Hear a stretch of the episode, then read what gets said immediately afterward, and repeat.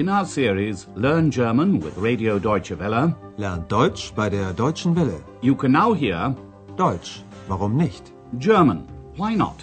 A radio language course by Herrad Meese.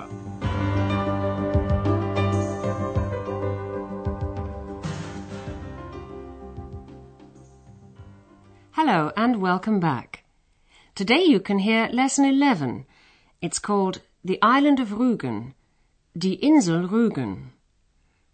Andreas is on the island with Frau Berger, who's looking for a new hotel to buy.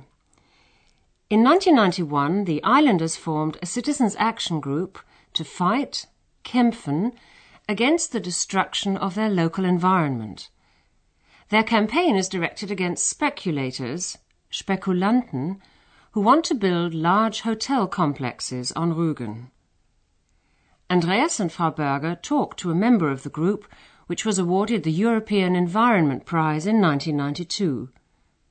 Listen to their conversation and try to find out their goals. Sie sind von der Initiative für Rügen. Diese Initiative hat 1992 den Europäischen Umweltschutzpreis bekommen. Können Sie uns sagen, was Sie machen? Aber sicher. Sie haben ja unsere Insel gesehen. Sie ist wunderschön, hat herrliche Wälder, lange Strände. Sie ist noch nicht zerstört. Und wir kämpfen dafür, dass sie so bleibt. Das wäre schön. Hm, Gegen wen müssen Sie denn kämpfen? Wissen Sie, viele Menschen hier sind arbeitslos. Es gibt keine Industrie, kaum Landwirtschaft. Da hoffen die Menschen auf den Tourismus. Dann wäre der Tourismus ja gut für die Insel. Ja und nein. Es gibt einige Spekulanten. Sie nutzen die Situation aus, um viel Geld zu verdienen. Sie wollen große Hotels, Golfplätze und Freizeitparks bauen. Das zerstört die Natur. Dagegen kämpfen wir. Wir möchten nur sanften Tourismus. The aim of the pressure group is to encourage what's called gentle tourism, sanfter Tourismus, instead of mass tourism, which damages the environment. Listen to the conversation once again. Andreas talks to Herr Wulff, a member of the group for Rügen.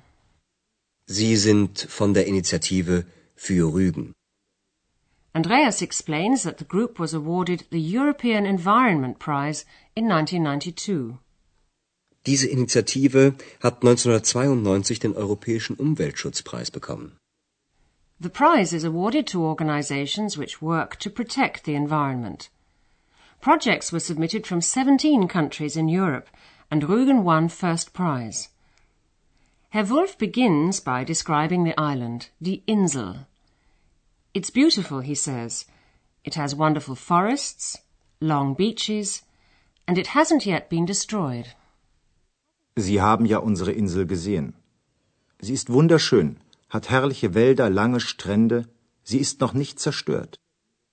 The pressure group is campaigning to keep the island as it is. Frau Berger agrees that that would be very nice. Und wir kämpfen dafür, dass sie so bleibt. Das wäre schön. Andreas asks Herr Wulff who he has to fight against. Gegen wen müssen Sie denn kämpfen? Herr Wulff explains the background to the situation on the island. Many of the islanders are out of work. In 1992, unemployment stood at 22%. And since there's no industry on the island and very little agriculture, people hope that they'll be able to make a living from tourism. Wissen Sie, viele Menschen hier sind arbeitslos. Es gibt keine Industrie, kaum Landwirtschaft. Da hoffen die Menschen auf den Tourismus. Frau Berger would like to buy a hotel on Rügen and says that tourism would be good for the island. Dann wäre der Tourismus ja gut für die Insel. But it's not as simple as that. Some speculators, Spekulanten, are exploiting the situation to make a lot of money. Es gibt einige Spekulanten. Sie nutzen die Situation aus, um viel Geld zu verdienen. Herr Wolf explains that this is destroying the environment. He says the developers want to build large hotels, golf courses, and outdoor leisure centres, and all that destroys nature. Sie wollen große Hotels, Golfplätze und Freizeitparks bauen. Das zerstört die Natur. The Citizens Action Group opposes all this. What they would like to see is gentle tourism. Dagegen kämpfen wir. Wir möchten nur sanften Tourismus. They're in favor of smaller hotels and against mass tourism, which would bring more cars to the island. Many of the tree-lined roads would be destroyed in order to build wider roads. In the second part of the conversation, Andreas asks about plans to build a shipyard, the Meyer Werft. This is highly controversial, and the islanders are divided about its benefits. Listen to the arguments for and against this plan. Wie ist das mit der Meyer Werft? Ja, der Meyer wollte eine riesige Werft bauen. Im Osten von Rügen, genau vor den berühmten Felsen. Eine riesige Montagehalle für große Schiffe. Und dann natürlich eine breite Straße. Ein richtiges Industriegebiet. Aber mit neuen Arbeitsplätzen, oder? Ja, das ist richtig. Er hat 2000 Arbeitsplätze versprochen. Versprochen, sage ich. Und wer hätte die bekommen? Nicht wir hier von Rügen. Ingenieure aus dem Westen oder Osten, aber nicht wir hier. Außerdem hätte die Werft die Natur zerstört. Das Wasser, die Pflanzen, die Fische, die Bäume. Alles. Hm. Die Werft wird also nicht gebaut? Nein, sie wird nicht gebaut. Und wie ist das mit dem Tourismus? Die Touristen, die kommen sowieso. Sie sind auch willkommen. Aber warum so viele neue Hotels bauen? Wir haben ja noch viele alte Hotels. Und die sollten renoviert werden. Ja, darüber wären wir sehr froh. Herr Wolf talks about the plan put forward by the Meyer Company. Meyer, he says, wanted to build a huge shipyard in the east of Rügen, right in front of the famous cliffs. Ja, der Meyer wollte eine riesige Werft bauen. Im Osten von Rügen, genau vor den berühmten Felsen. The yard would have been very big and would have obscured the view of the beautiful coastline and the famous chalk cliffs.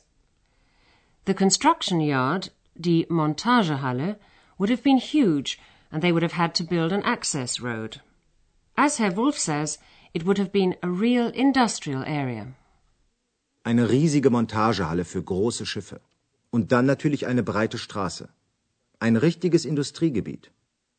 Andreas knows the arguments for building the yard. It would create new jobs, neue Arbeitsplätze. Aber mit neuen Arbeitsplätzen, oder? Herr Wolf agrees, saying it would create 2000 new jobs. Ja, das ist richtig. Er hat 2000 Arbeitsplätze versprochen. But he's convinced that they wouldn't go to the people of Rügen.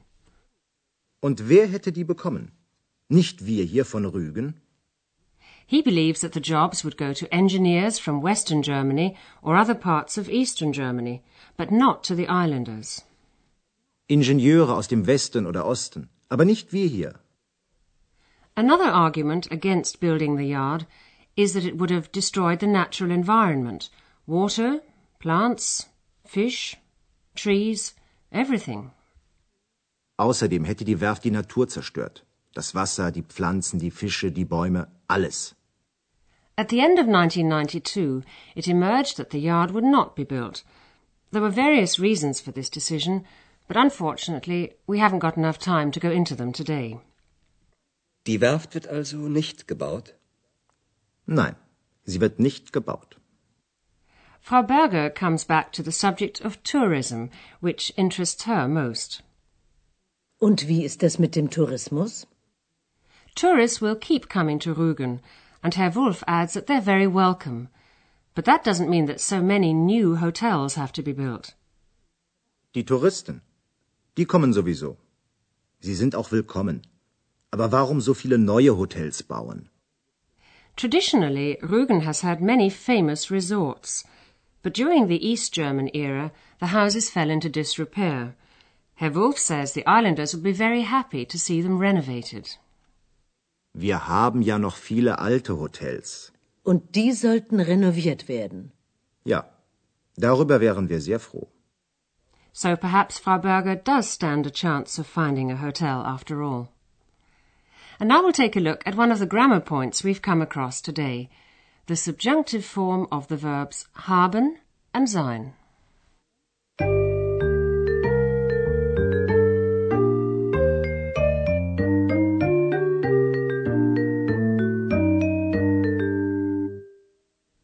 The imperfect subjunctive in German can be used to express an idea which is hypothetical.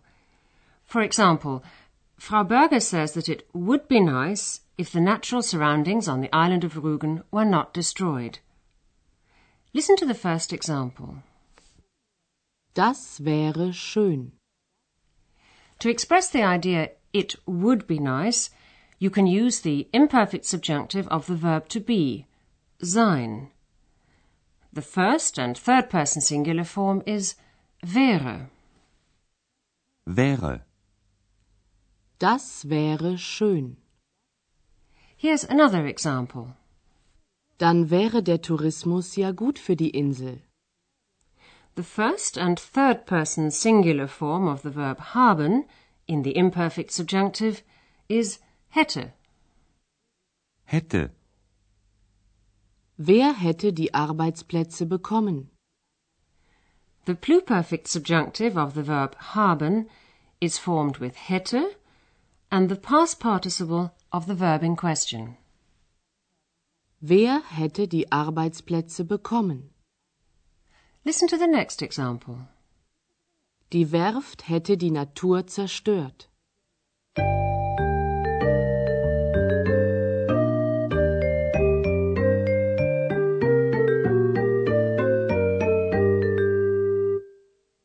Now you can hear the dialogues once again, and while you're listening, sit back and relax.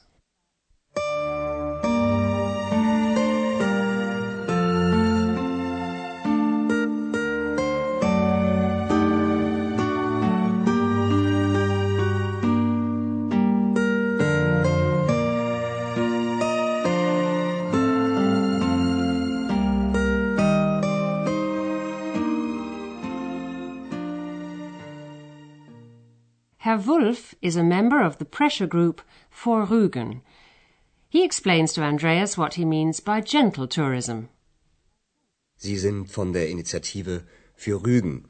Diese Initiative hat 1992 den Europäischen Umweltschutzpreis bekommen.